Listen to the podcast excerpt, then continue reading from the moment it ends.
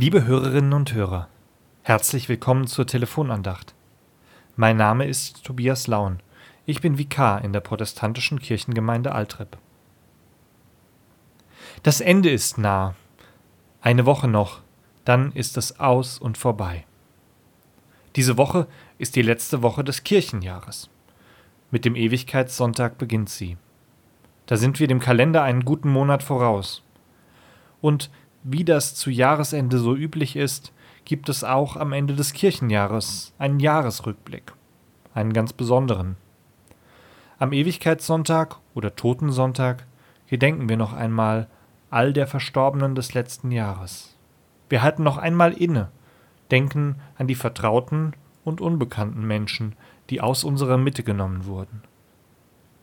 Die Lücken reißen in unser Leben und in unseren Alltag.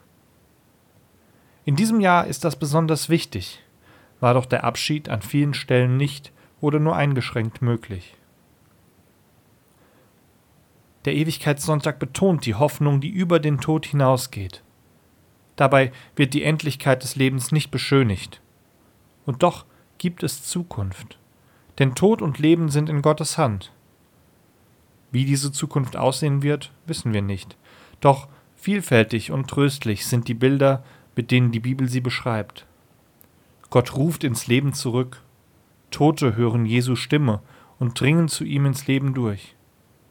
Wie das Samenkorn in der Erde neue Triebe bildet, so soll auch der Mensch mit einem neuen ewigen Körper erstehen.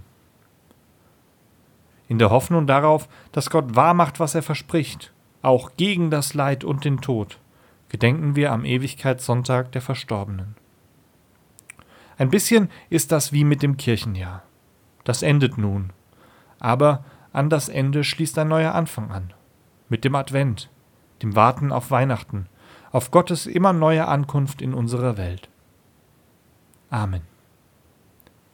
Und so segne und behüte uns Gott, der Allmächtige und Barmherzige, Vater, Sohn und Heiliger Geist. Amen. Und auf Wiederhören.